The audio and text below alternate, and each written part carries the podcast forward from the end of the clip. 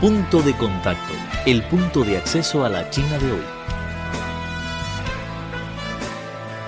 Punto de contacto, el punto de acceso a la China de hoy.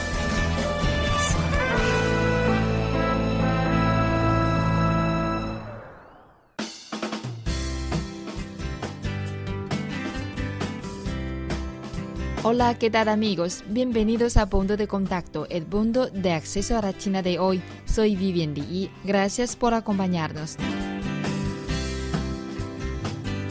En los últimos días, mi colega Eric Lavalle hizo una entrevista con el señor Zhao Zhenjiang en Qinghai. El señor Zhao es un profesor prestigioso de la Universidad de Pekín y también es el gran traductor de la literatura en español. Vamos a escuchar la entrevista. En punto de contacto queremos estar conectados contigo.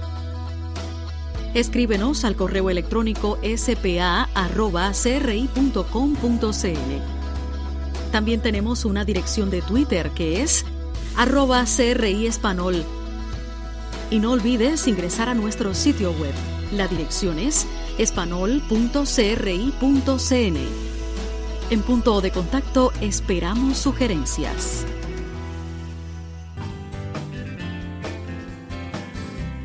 Hola amigos oyentes, mi nombre es Eric Lavalle, estamos transmitiendo desde el Festival de Qinghai 2014. Eh, en esta oportunidad estamos conversando con el prestigioso doctor Zhao Zhenjiang, distinguido profesor de español y de literatura española de la Universidad de Pekín. Le brindamos los micrófonos de Radio Internacional de China para que nos salude. Bueno, muy buenos días, amigos oyentes. Bueno, yo soy profesor de la Universidad de Pekín, un hispanista y traductor de la literatura española e hispanoamericana. Y bueno, con mucho gusto que yo puedo hacer algún intercambio con ustedes. Profesor Chao, eh, cuéntenos un poco de, de, la vasta producción que usted tiene como traductor y como maestro de español. ¿Podría contarnos un poco sobre la introducción a la, a la poesía española y a poesía hispánica? Bueno, es un libro, una presentación fundamental sobre la historia y las obras de la poesía española e hispanoamericana. O sea, desde el cantar de Mioced hasta la contemporánea. Es una, una presentación general para que los lectores chinos conozcan fundamentalmente, o sea, el núcleo de la poesía de España y de América Latina. Muy bien. Eh, con respecto a, a, su libro, La historia de la literatura hispánica, ¿cómo, cómo fue esa experiencia? Um, bueno, es un trabajo, o sea, no solamente mío, sino en colaboración de otros dos mis colegas. O sea, entre los, los tres, bueno, escribimos una historia de la literatura de América Latina. Y sobre todo hay un profesor de, de la especialidad de portugués que es responsable de la parte de la, de la literatura brasileña. El, y el libro Retrato de una piedra, ¿no? Sí, la roca. El, el retrato de una roca. ¿Cómo fue esa experiencia? Porque el retrato de la roca es uno de los versos, de los miles de versos de Pablo Neruda. Entonces lo tomamos como el título del libro porque el libro, eh, o sea, el libro tiene un subtítulo que es Amor, Revolución y Poesía en Pablo Neruda. También eh, dentro de la vasta producción tenemos una, un libro de selección, poemas selectos de América Latina. ¿Qué, poetas estuvieron en esa edición del libro? Sí, eso es una antología general, o sea, desde, o sea, desde la época de conquista y la época colonial y después la época del neoclasismo y del romanticismo, del modernismo hasta del vanguardismo. O sea, hasta hoy día es una antología general sobre la poesía latinoamericana. Y con respecto a la selección de poemas españoles de la Edad de Oro. Uh, sí, esto sí es, un, es una antología especial del siglo de oro. O sea, que se divide en dos partes, una parte, una parte sobre el Renacimiento, o sea, la época, el periodo del Renacimiento y el periodo del de lo barroco. Ahora también hay, un, hay, unos poemas selectos de la España contemporánea de poetisas. Sí, eso se trata de una antología de las, o sea, de, la, de las poetas contemporáneas o, concretamente dicho del siglo XX, ¿no? Porque eso con motivo del Congreso de la Mujer, o sea, del mundo mundial eh, que tuvo lugar en 1995, entonces sí la editorial de mi universidad quiere editar un libro, una antología ah, de la poesía femenina, pero en aquel tiempo parece que es muy difícil encontrar la materia. Después yo tuve la oportunidad de ir a España, allí para terminar mi traducción del sueño en el pepino rojo y me encontré con una profesora que es catedrática de la literatura española, pero enseñando la lengua y la literatura eh, eh, española en los Estados Unidos. Y ella tiene, bueno, me ayudó para seleccionar una antología de la poesía femenina del siglo XX de España. Eh, el profesor Chao ha traducido casi los más renombrados poetas hispanohablantes, entre ellos Rubén Darío, Gabriela Mistral, Juan Ramón Jiménez, García Lorca, Rafael Alberti, el argentino Juan Yelman, Miguel Hernández. Profesor, de todos ellos, eh, supongo que usted ha estado eh, fascinado con, con su trabajo como traductor, pero si usted podría eh, identificar a uno de estos autores que a usted le haya tomado más trabajo y al mismo tiempo le haya fascinado los poemas. Claro, si, o sea, seleccionamos solamente a uno, entonces yo digo que es Federico García Lorca. Eso no solamente por, por, su propia, o sea, su vida privada o su asesinato por, por los fascistas, sino también por su creación poética. O sea, desde el libro de los poemas, ¿no? y el candejundo, el romancero gitano, y hasta el poeta en Nueva York. Además, este poeta español tuvo una tremenda influencia entre los poetas chinos, hasta que hay muchos lo imitaron, o sea, al, principio de sus creaciones poéticas. Y, y, por eso a mí sí realmente me dediqué muchas energías y muchos tiempos a la traducción y al estudio sobre este poeta español. Si bien es cierto, usted ha recorrido muchos países de América Latina, en Perú usted ha sido particularmente por su conexión y por su trabajo con el poeta peruano César Vallejo.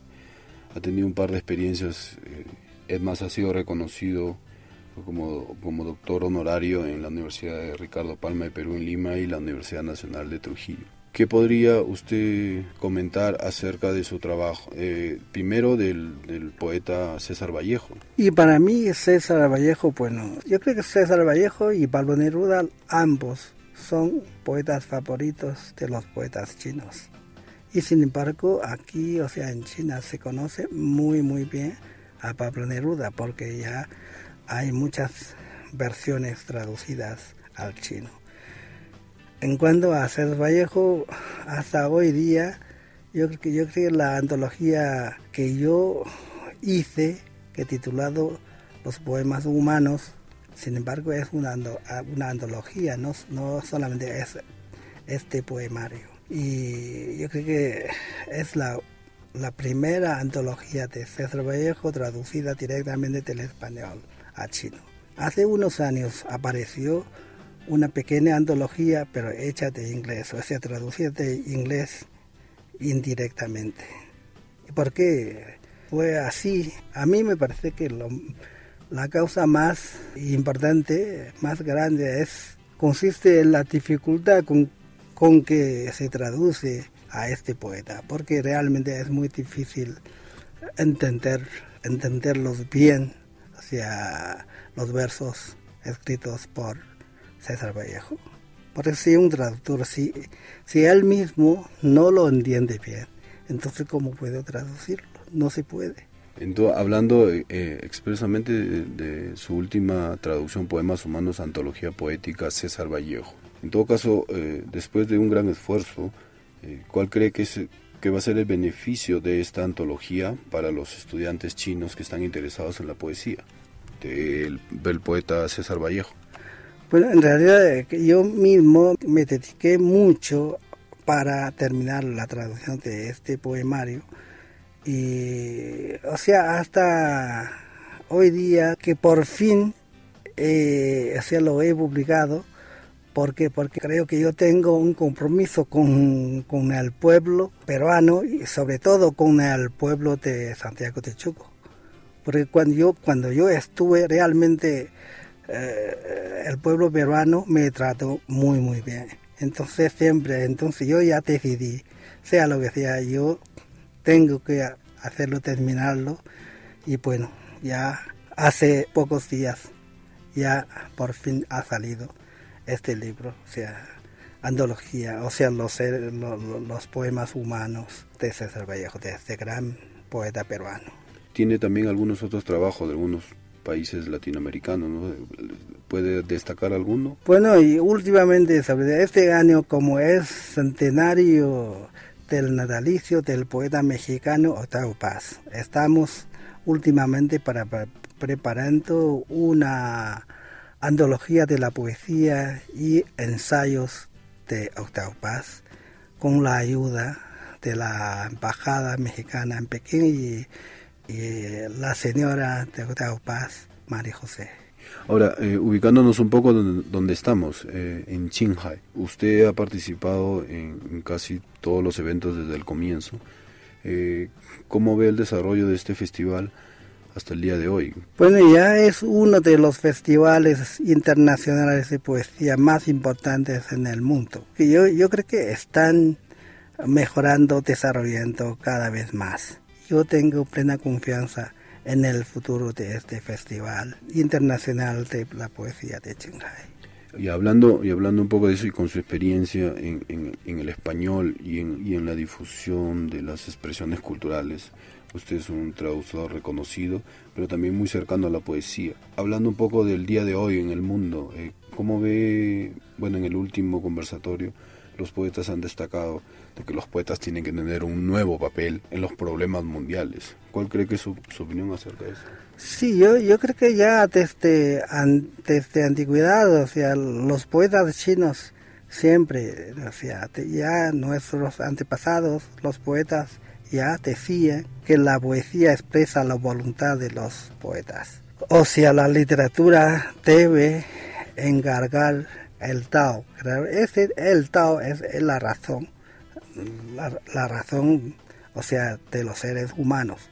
Puede ser eh, la justicia, por ejemplo, la protección del ambiente natural, o sea, la cosa, en fin, todo el beneficio es para la humanidad, entonces es, es ese Tao. Entonces, un literario, un poeta debe tomar esa responsabilidad en, sus propios hombros para mejorar el destino y el futuro de toda la humanidad. En todo caso, eh, China, a través del Festival de Qinghai, está tratando de, de compartir todas sus experiencias de poetas de todo el mundo, que hasta ahora Supongo que han venido más de 50 países a lo largo de este festival. Supongo que China está intercambiando, así como los representantes de otros países, están enriqueciéndose con las experiencias de cada uno de los poetas que vienen. Sí, sobre todo para este último encuentro de los poetas nativos que han venido, no solamente los poetas, sino han venido varios presidentes o directores de otros festivales internacionales de poesía de distintos rincones del mundo. Eso yo creo que eh, será muy positivo para que este festival de Shanghai se enriquezca cada vez más. ¿Cuál es, ¿Cuál es su opinión respecto a la nueva generación de traductores en China? Bueno, hay cosas de optimismo porque ahora hay cada vez más gente que estudia el español. Pero también hay otras cosas por lo que nos preocupa es que, o sea, en la actualidad hay muchas cosas atractivas para los jóvenes. O sea, me refiero en, ganar dinero. Y claro, con la traducción de la poesía, eso no, no, no, puede.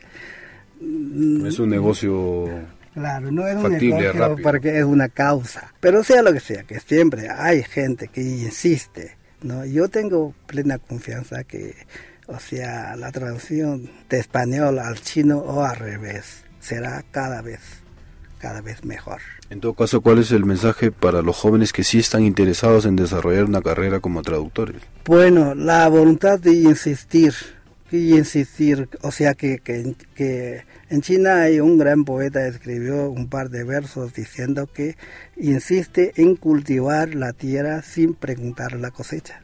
Eso es mi propuesta. Bien.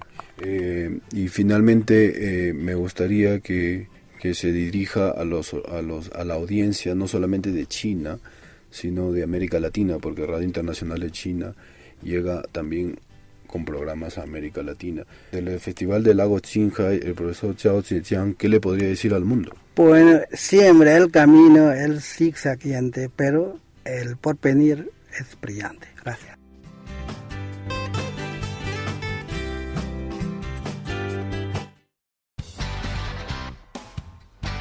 presentamos Punto de Contacto, el punto de acceso a la China de hoy. Cualquier duda, comentario o sugerencia, no duden en ponerse en contacto con nosotros.